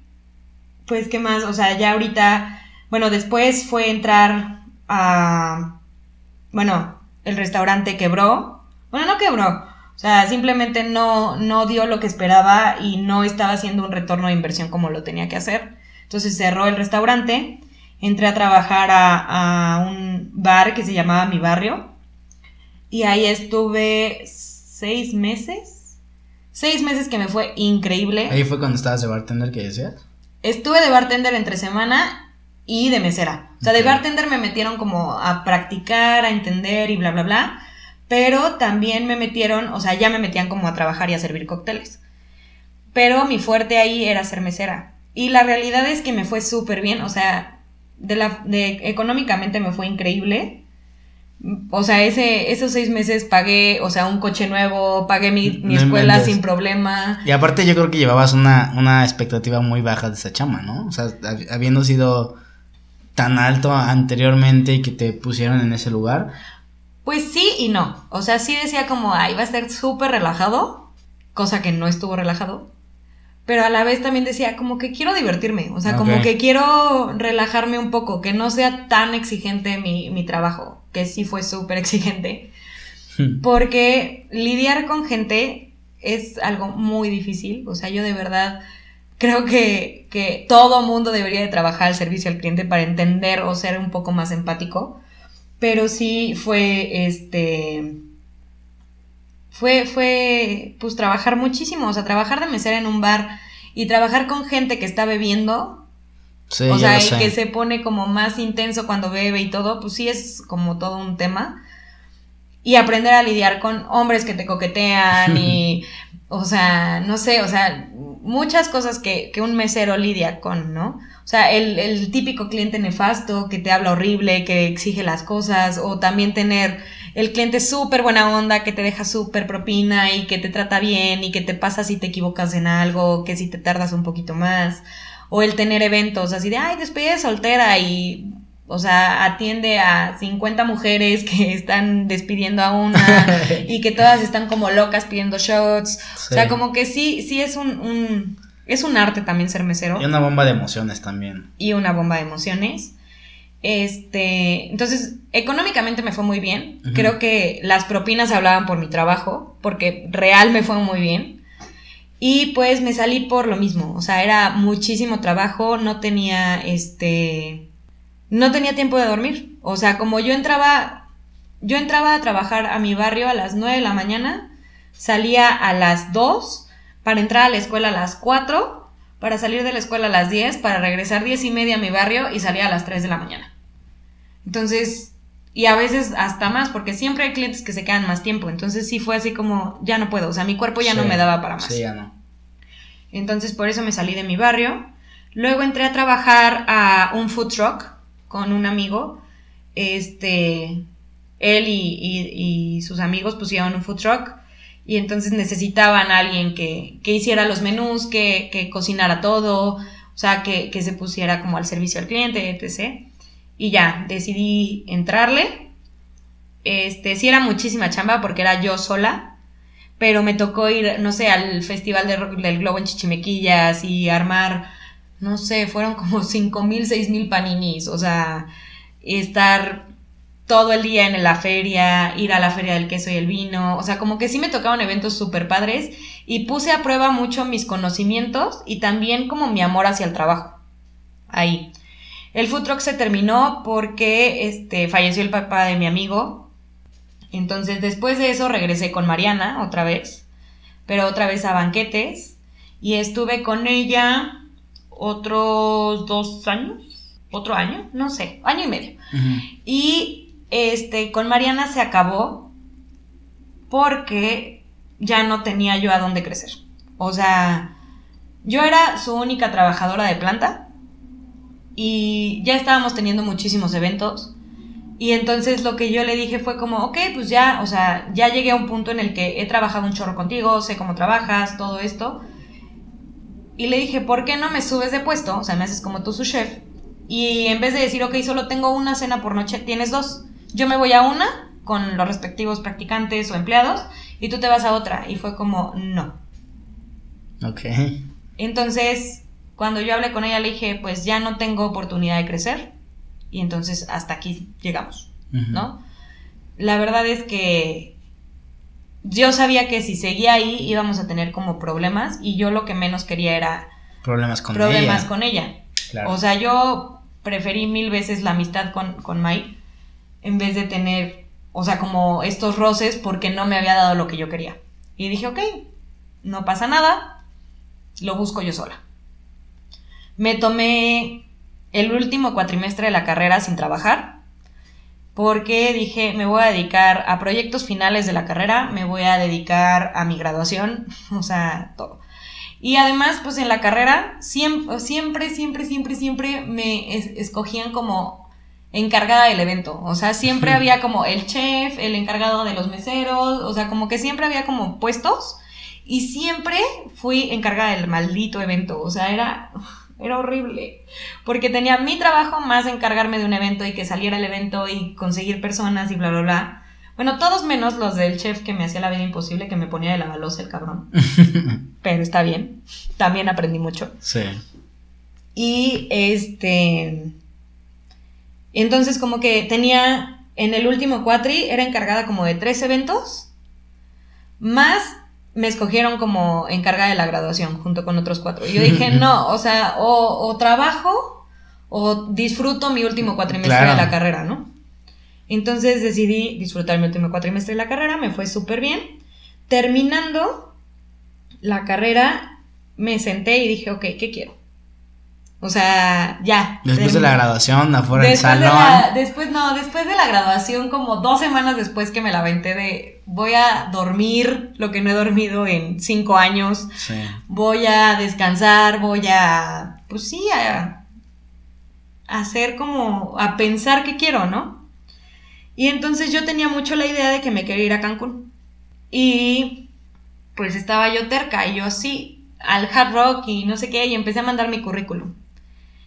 Y en ese inter vi un anuncio, bueno, no un anuncio, vi la página de los cruceros. Y entonces me metí a la página y decía como se solicitan cocineros y dije, no manches. Uno de los chefs, que también fue muy estricto conmigo en la carrera, me dijo que yo tenía madera para, para trabajar en cruceros. Me dice, no te dejas, tú eres, o sea, eres ruda, te, o sea, contestas, tienes toda la madera de, eres muy trabajadora, no te detienes. Entonces sí puedes. Entonces como que en el momento que vi ese como anuncio de se solicitan cocineros, dije, pues vamos a intentarlo, ¿no? Mandé mi currículum, me mandaron el examen psicométrico, me dijeron, va, aviéntate. Y yo así como, ok. Este, hice el examen psicométrico, me dieron cita. Fue la cita a los tres días de, De haber de aplicado. haber, de haber aplicado. Llegué, éramos unas 50 personas, todos iban para trabajos diferentes, iban para boutique, iban para músicos, iban para las máquinas, iban para todo, ¿no? Para meseros, para, para todo lo que hay en el barco. Y entonces, este, pues te pasan a la entrevista, primero te hacen un examen escrito de conocimientos básicos de, de la carrera, en inglés. Después de eso te dan, te pasan a la entrevista y en la entrevista te van moviendo los idiomas. O sea, es inglés, español, inglés, español. Entonces te pueden hacer una pregunta en inglés y tú tienes que contestarla en inglés y la siguiente te la hacen en español. Entonces como que están jugando con los idiomas un poco. Y entonces me dijeron, ok, te ofrecemos el puesto de First Commis. O sea, imagínate que es, o sea, el achichincle. Mm. o sea, el que pela papas y que va a Lo estar que tú no querías. Cosa que yo no quería. Luego está un poco más arriba, que es sí cocinero, pero vas a ser no tan pro. Y luego estaba First Commis. Y First Commis es abajo como del sous chef, o sea, de- del segundo al mando de, de una cocina o de un espacio pequeño. Entonces, este, me dijeron, te ofrecemos este puesto, tanto te vamos a pagar, siempre y cuando pases el examen de inglés y te presentas mañana a tal hora. Y entonces pasé el examen de inglés, al día siguiente me presenté y fue así de, ok, vas a trabajar aquí, vas a hacer esto, te van a pagar tanto, no vas a tener vacaciones, son nueve meses de trabajo. O sea, como que me empezaron a plantear todo, ¿no? Y me dijeron, ok, ahora nada más a juntar papeles. Entonces, básicamente, para irte a un crucero gastas como 10 mil pesos en estudios médicos, en visa, en pasaporte. O sea, en trámites. en- ajá, en trámites 10 mil pesos. Literal es, o sea, examen médico, o sea, cardiovascular, pulmonar, o sea, no sé cuántas vacunas, porque pues no sabes en dónde te va a tocar, o sea, real no sabes si te va a tocar en África o te va a tocar en Australia o te va a tocar en Alaska. Y eso era antes de una pandemia. Y eso era antes de una pandemia, exacto. Entonces, este, pues ya, fue todo. Y en enero, o sea, bueno, en ese inter yo estuve trabajando en Silverio, como en el de Álamos, bueno, cuando estaba en Álamos. Estuve ahí trabajando, sí, como tres, cuatro meses. Que para la gente que nos escucha de algún otro lugar es como un... es ¿Un como café? un bar, pero tiene como este concepto de también bar, ¿no? Y es un poco vintage, o sea, como más rusticón y música en vivo y así. Ok. Entonces estuve ahí trabajando de mesera y me acuerdo que me dijeron, pues métete a cocina. Y yo, no. O sea, ¿cómo puedo sacar Todavía estoy en dinero? mi tiempo de relax. Ta- así, en parte estoy en mi tiempo de relax y también dije, ¿cómo puedo sacar dinero más rápido? Ah, ok. Gran Entonces consejo. yo dije, propinas, o sea, y soy buena mesera, atiendo bien, tengo trato con la gente, entonces por ahí. Y sí, la verdad es que sí me fue, me fue bastante bien. Iba a uno que otro evento con Mai, pero nada más como para apoyarla, o sea, ya no estaba de planta. Y este, y bueno, ya, en enero me hablaron y me dijeron, ok, ya entraste, ya está todo. Tu primer barco es este, ¿cuál fue? El Grand Princess. Yo trabajé en la, en la naviera Princess Cruises. Y este me dijeron, no, pues es el Grand Princess y tu ruta va a ser Hawái, Alaska, este Hawái, aparte. Hawái, o sea, yo dije, no, sueño hecho realidad Ok. Este, Hawái, Alaska, toda la costa del Pacífico de México y de, o sea, la costa de California. Ok. Y dije, está increíble. Y entonces ya, te mandan tu contrato, te mandan este tu vuelo, o sea, como que todo, y ya te subes al avión, el avión te lo pagan, llegas, te quedas en un hotel un día, o sea, todo está incluido en el hotel.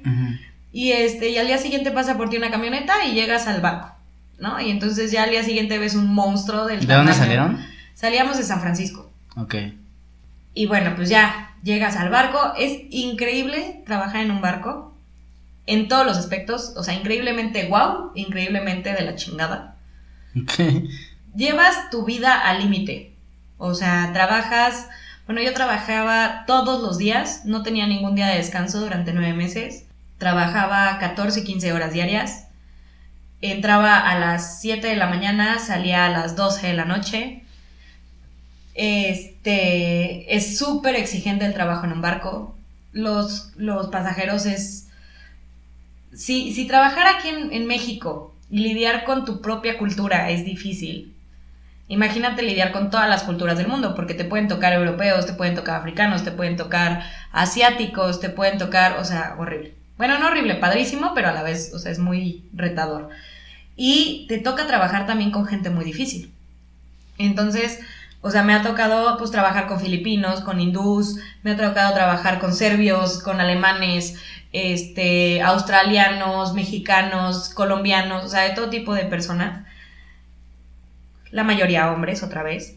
O sea, en el barco empleados éramos como 1300. Ok.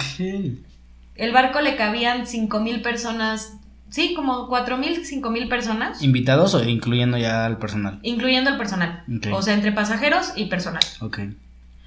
Y de los cuales 800 éramos cocina.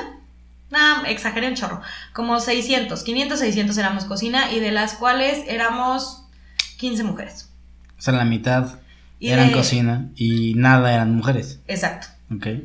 Y de esas 15 mujeres éramos 5 mexicanas.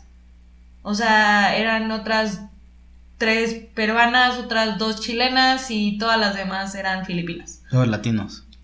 Entonces, pues sí aprendes a trabajar con, con muchas culturas, aprendes otra vez a no tomarte nada personal, a que a veces realmente el choque cultural es muy fuerte. O sea, para un hindú es súper fuerte que una mujer le diga qué hacer, porque su cultura no lo permite. Entonces. Hubo muchos conflictos, o yo tuve muchos conflictos con hindús, porque yo les decía, o sea, porque yo tenía un puesto no tan bajo. O sea, yo estaba como a la mitad. Entonces, bueno, nada, a la mitad, como un punto abajo de la mitad. Pero, este, pues sí, o sea, yo tenía como, o sea, llegué a ser supervisora del buffet, o sea, yo tenía como un, un puesto alto, por así decirlo. Y yo decirle a un- una persona, hombre, en una cultura 100% machista, tienes que hacer esto, o sea, para ellos era lo peor que podía pasar. Entonces eran problemas, eran gritos, eran, o sea, sí es vivir la adrenalina al mil, o sea, si quieres vivir tu carrera, gastronomía, al 100 todo el tiempo, vete a un crucero. Lo increíble de trabajar un crucero también es conocer las culturas. Yo tengo amigos en todos lados del planeta Tierra.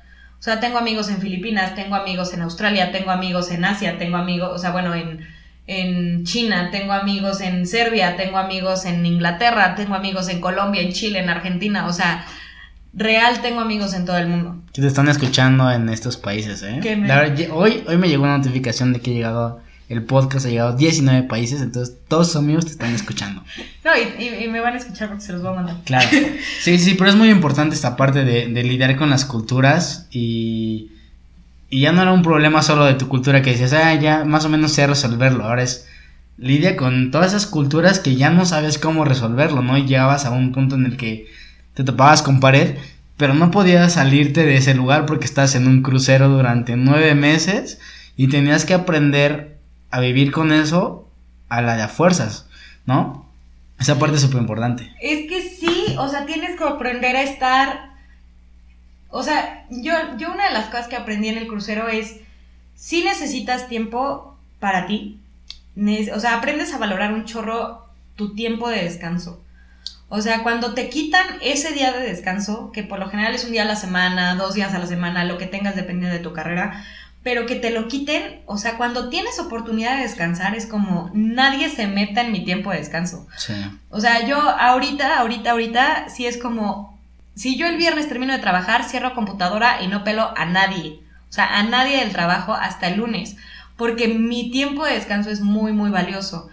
El, el aprender de las culturas también es bien padre porque me tocó, por ejemplo, trabajar con un serbio que se llama Darko y le enseñé a hablar español. Y él me enseñó dos, tres palabras en serbio que ya se me olvidaron, pero el hecho de que él haya aprendido a trabajar en, o sea, a hablar en español, era padrísimo. O sea, como que ese, esa, esa combinación de culturas estuvo súper padre. Este, también es padrísimo el ambiente, o sea, el, de los empleados en el barco. O sea, yo la verdad es que, o sea, muy, muy buenos amigos están ahí, que no he visto hace años, pero pues, son amigos súper, súper queridos y que vivimos experiencias, pues, momentos, por ejemplo, Navidad, que no estás con tu familia, este, cumpleaños, estar trabajando, este, en Año Nuevo toda la noche, o sea, como que sí, y, momentos en los que estás súper triste, este, momentos de fiesta increíbles, porque en los barcos todos los días tienen una actividad para, para los empleados, entonces es padrísimo, Wow. Porque el bar de los empleados, o sea, como que los pasajeros jamás se lo imaginan y es increíble. Y este, como que al final, sí es un choque de todas las cosas, es este, aprender muchísimo de todas las personas eh, aprender a tener mucha tolerancia, aprender a respetar.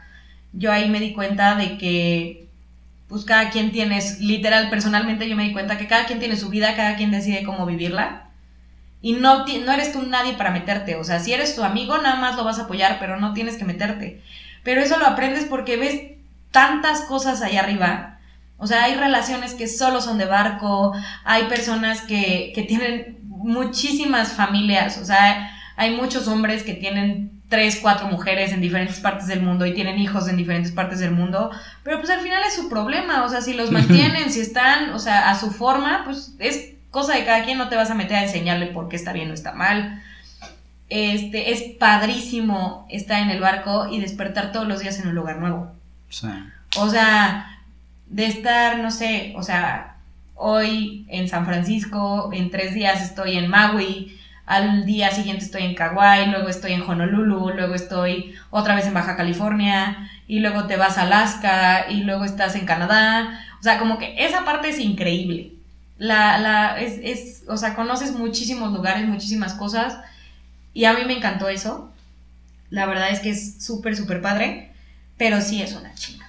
O Sí. sea, sí es estar al borde de todo. Y yo me bajé del barco, el primer contrato me bajé porque me enfermé de los riñones. Por lo mismo, o sea, por estar trabajando todo el tiempo y no iba al baño. Entonces, o sea, empezó con una infección en las vías urinarias, se pasó a los riñones y me terminé desmayando en el trabajo.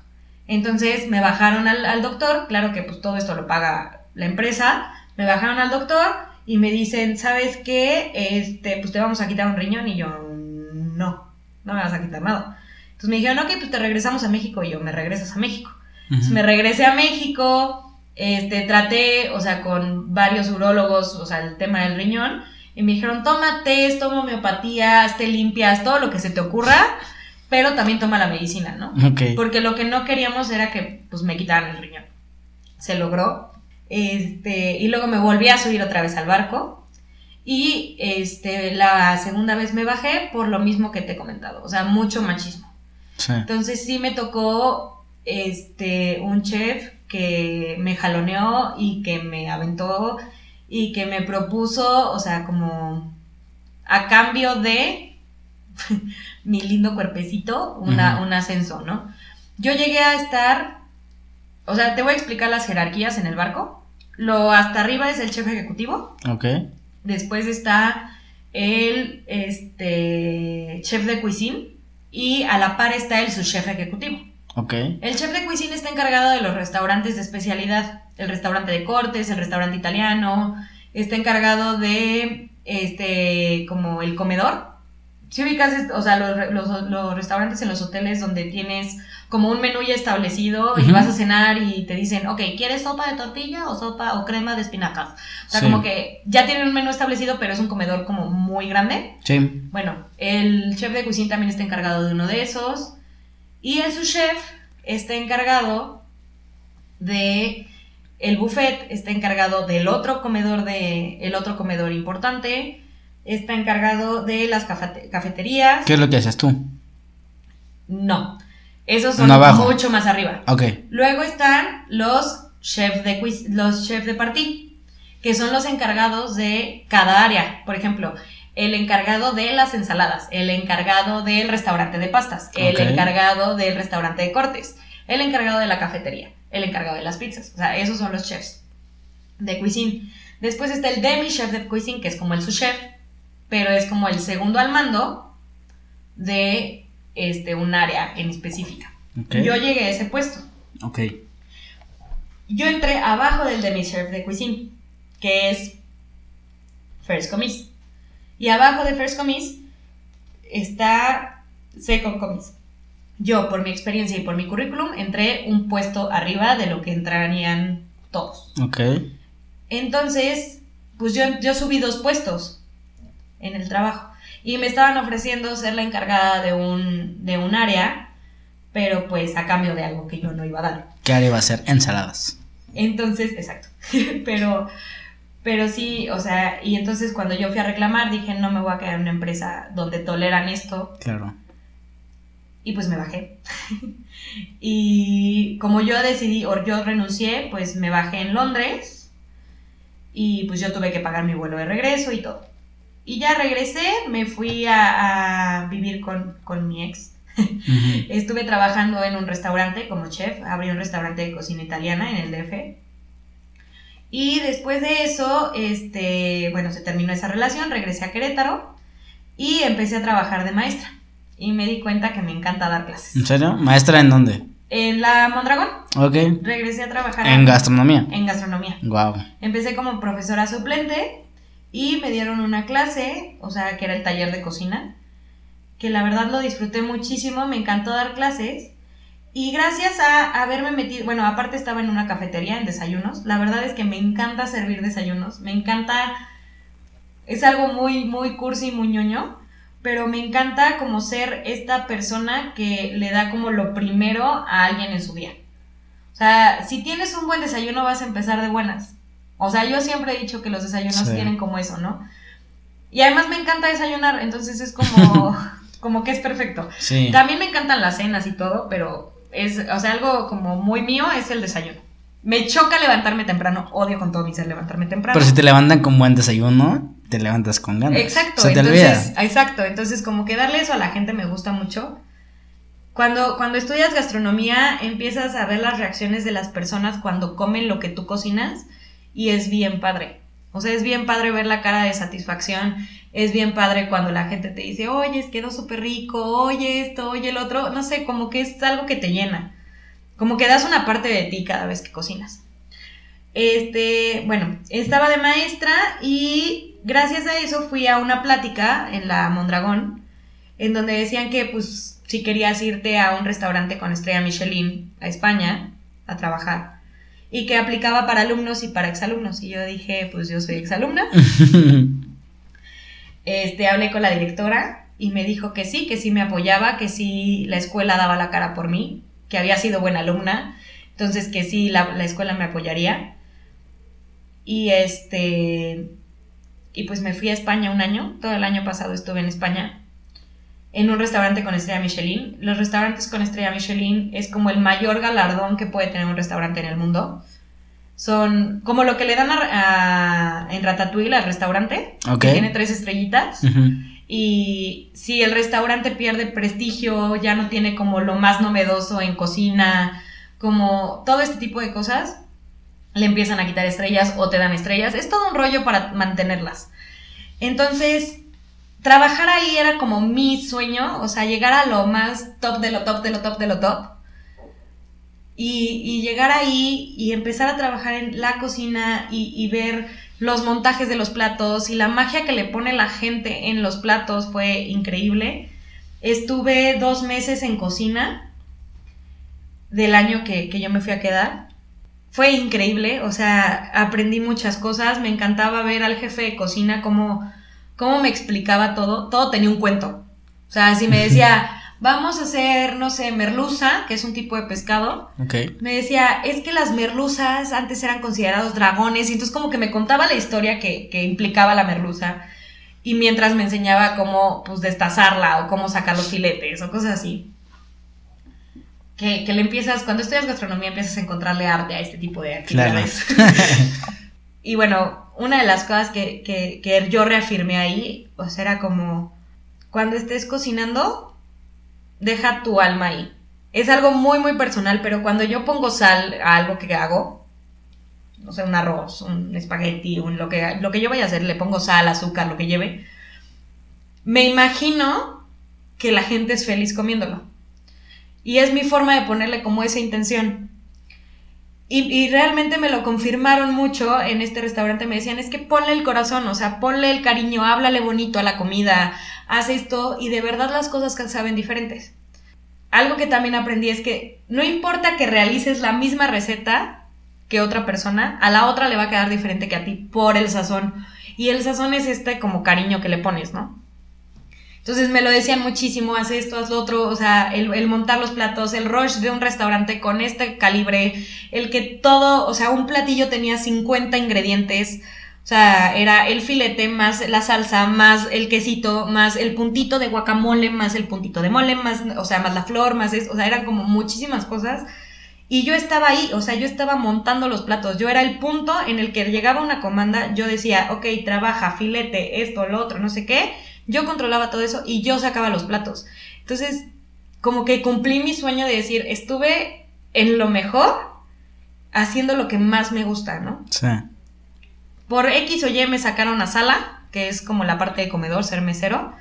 Pero también aprendí muchísimo, o sea, me encantó porque aprendí de maridajes, cómo combinar los vinos, por qué esto, por qué el otro, cómo servir en un restaurante así, porque pues yo había servido sí en un bar, había trabajado sí en cafeterías, lo que quieras, pero trabajar en este nivel de restaurante fue, fue increíble. O sea, como que conocer a, a ciertas personas en el restaurante nos tocó servirle la cena a los reyes de España. No inventes. Te lo juro. Porque fueron los premios Princesa de Asturias. Y esos premios, no sé qué reconocen, la verdad nunca puse atención. Pero, o sea, el restaurante le sirvió a los reyes de, de comer. O sea, decir como, no manches, el rey se comió una trufa que yo hice. Sí. Fue como, ¿en qué momento está pasando esto, no? O sea, a ese nivel estaba yo trabajando. Entonces sí fue, sí fue súper, súper padre. Este, me tocó reci- recibir un inspector de, de la guía Michelin, que es como ego en Ratatouille. Y pues sí son personas súper estrictas y tiene que tener esto. O sea, el cómo me llevé con el chef, el cómo eran los, los gritos, la presión, el rush, el sacar todo. Yo era, o sea, empecé con, con la capitana de meseros, bueno, la jefa de sala, y yo como, mes- como mesera, ¿no? Pero entonces me sacaron a mí porque la jefa de sala dijo, a ver, Andy es buena onda, Andy tiene trato con la gente, Andy, o sea, trabaja bien, Andy sabe, Andy esto, Andy aprende rápido, y entonces pues yo me voy a ir. Y entonces, o sea, la jefa de, de meseros estuvo conmigo literal un mes, como mes y medio, y se fue. Y a partir de ahí me quedé yo. Entonces, o sea, yo abría y cerraba el restaurante, yo tenía control de caja, yo tenía control de, o sea, del almacén, de la bodega de vinos, o sea, yo era la encargada de todo y cómo coordinar, o sea, 14 mesas al mismo tiempo con menús que tienen 12 platos y cómo explicarlos y cómo hablarlos y hablarlos luego en inglés, o sea, como que fue un Y reto. ese nivel de exigencia también. Fue un reto súper padre. Aprendí muchísimo, muchísimo en España. O sea, yo creo que es algo que nunca en mi vida se me va a olvidar porque además, como te digo, fue cumplir un sueño. O sea, fue llegar a lo más, a lo más exigente y lograrlo. Sí. Entonces, regresarme a España me costó muchísimo trabajo. Además, me tocó vivir la pandemia allá, regresar, este, regresar y decir, ok, ¿qué voy a hacer? O sea, ¿y qué voy a hacer cuando hay pandemia? Entonces, gracias a, a Dios, a Buda, a quien esté allá arriba, regresé y ya tenía trabajo de maestra otra vez, de maestra en, en la universidad, y me recomendaron para dar clases en el México Nuevo. Entonces, yo estoy dando clases ahorita virtuales. de El. México Nuevo es una prepa, ¿no? Bueno, una... Pues es una escuela que Un tiene desde preescolar, ajá, hasta bachillerato. Entonces, yo doy clases virtuales de cocina a secundaria y a bachillerato Ok. que está también muy interesante, que también es un reto para mí porque enseñarle a alguien a cocinar a distancia es un reto. Y aparte son chavitos. Exacto. Son niños. Y además también están en una edad en la que sientes que, o sea, eres dueño del mundo y neta no. O sea, Aparte lo toman como taller, ¿no? Supongo que es como taller, toma- no lo- tanto como lo materia. padre que toman, o sea, cómo lo toman, es que lo toman como arte. Ok. O sea, es, es una de las clases de arte. Entonces, eso me encanta. Sí. Y la verdad me gusta mucho dar clases, o sea, sí, sí tengo como la facilidad de explicar las cosas, tengo paciencia con los niños, este, no sé, me gusta mucho dar clases y me encanta que me digan, Miss, me quedó increíble, Miss, sabía rico, o sea, como que me llena mucho. Y me tocó dar clases en, este, en la universidad, en la Mondragón otra vez, pero di ahora turismo, a la parte de gestión de congresos y convenciones. Entonces me tocó este semestre pues que las mis alumnas este generaran un congreso virtual porque pues pandemia, entonces no pueden hacer nada presencial. pero salió súper bien y pues ahorita estoy asociada con una amiga. Estamos este, con banquetes, que es lo que más me gusta, con este concepto de chef a domicilio. Y pues eh, la idea es, o sea, tú tienes una cena o tienes un cumpleaños o lo que sea, yo llego, cocino, sirvo como si estuvieras en un restaurante, pero estás en tu casa, limpio la cocina y me retiro. Ok. Entonces, o sea, como que le puedo meter todo lo que he aprendido a lo largo de mi vida laboral. O sea, porque llevo, llevo bartenders, llevo meseros, llevo, este, bueno, ahorita nada más mi socio y yo estamos trabajando, entonces, un saludo a Ana, por cierto. Saludos, Ana. Este, entonces, pues sí es, o sea, toda la parte de montar los platos bonitos y que se vean lindo y que sepa rico y que a la gente le guste y todo el trato como tan personalizado es algo que me encanta. Y yo descubrí en España que me encanta como la parte tan gourmet, tan especial, tan dedicada. Entonces, pues es a lo que decidí dedicarme, que sí es un mercado mucho más chico y es Es un nicho de mercado, sí. Ajá, es un nicho de mercado muy pequeño, pero también es el nicho de mercado que a mí me encanta. Claro. O sea, que se da como estos gustos, este, que tiene como esto tan artístico y tanto detallito y tanto esto, y pues no sé, en eso estoy. O sea, sí ha sido todo un, un camino largo, pero sé que me falta todavía más. Sí.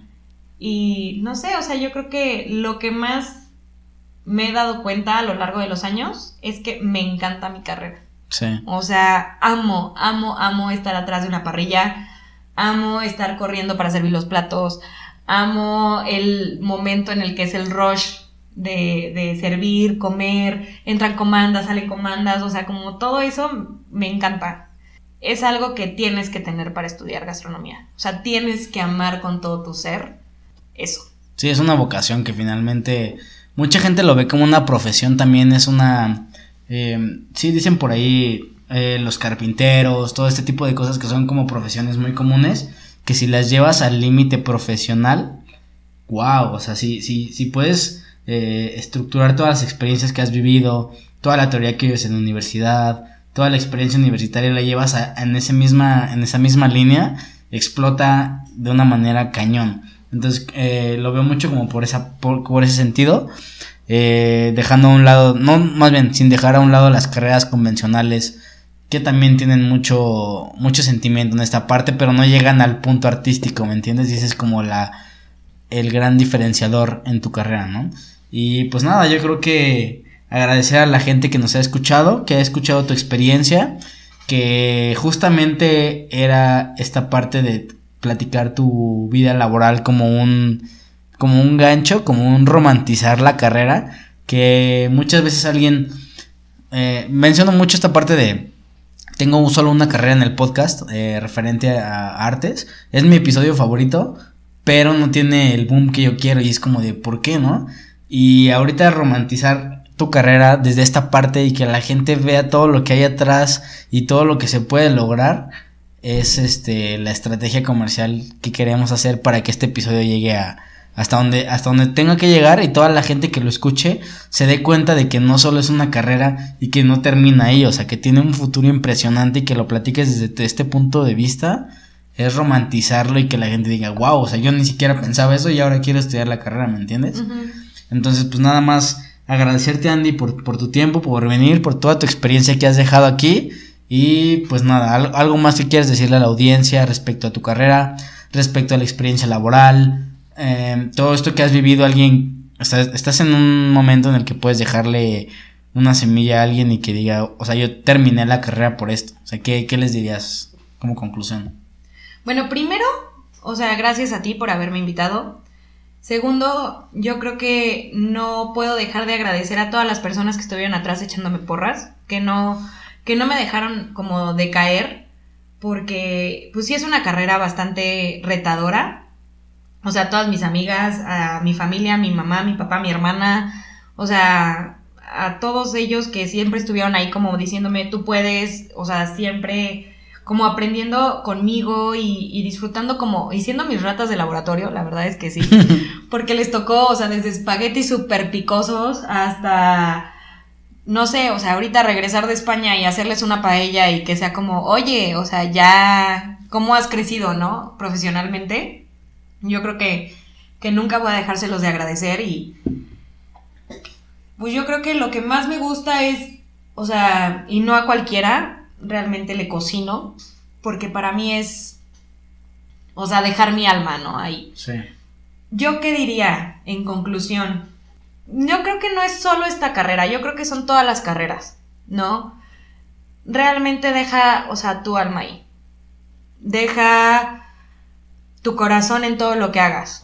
Haz siempre lo mejor de ti. O sea, no, no importa si es perfecto, si, si te equivocas y lo que sea. Si diste lo mejor, vas a esperar lo mejor. Yo soy, y tú me conoces, soy de las personas que son muy exigentes consigo misma. Y yo creo que si vas a hacer algo de una forma mediocre, mejor ni vayas, la verdad. O sea, no, no te avientes a hacerlo. Pero también creo que, que no tienes que ser perfecto. Es, es uno de los errores que yo te puedo decir que he vivido. Que me exijo tanto que, que me desgasto yo por intentar ser perfecta. Yo creo que más bien es poner el corazón a lo que hagas Ok. poner el corazón, poner el alma, disfrutarlo y darlo de corazón, porque al final, pues siempre se te va a retribuir, ¿no? Y, y la cocina es, es eso, es, es lo que te digo, o sea, es dejar el corazón, dejar el alma, dejar una tu esencia. Entonces, como si vas a estudiar gastronomía, si quieres estudiar gastronomía, tienes que, o sea, voy a repetir lo que dije, o sea, tu fin es crear experiencias es crear momentos increíbles para la otra persona. Y tú quedarte con una sonrisa, con un felicítame al chef, con un gracias. O sea, y a veces con nada. Pero tú con, o sea, con, con la satisfacción de decir yo dejé todo de mí y sé que para ellos fue la mejor propuesta de matrimonio, el mejor cumpleaños, el mejor lo que sea, con eso, con eso te vas a sentir satisfecho. Entonces, yo puedo decir que gastronomía es alma, es corazón y es mucha pasión. Entonces, con eso yo me despido. Con eso concluyes. Pues bueno, muchísimas gracias una vez más, Andy. Y pues nada, saludos a toda la audiencia. Síganos en redes sociales, Andy, para que encuentren eh, tu negocio, la gente que le, ha, que le ha interesado esta parte o que tenga alguna duda sobre la carrera universitaria. Eh, ¿Cómo te puede encontrar en redes sociales? En Facebook como Andy Barredo. Y si les interesa toda la parte de chef a domicilio, es Kuke con K. O sea, K-U-K-E punto chef a domicilio. Estoy en Instagram o en Facebook. Cualquier cosa. Listo, pues nada, eh, sigan a redes sociales, sigan a, a Kuke y sigan a Disrupción. Y pues nada, gracias Andy, Gracias, vos. hasta luego, bye.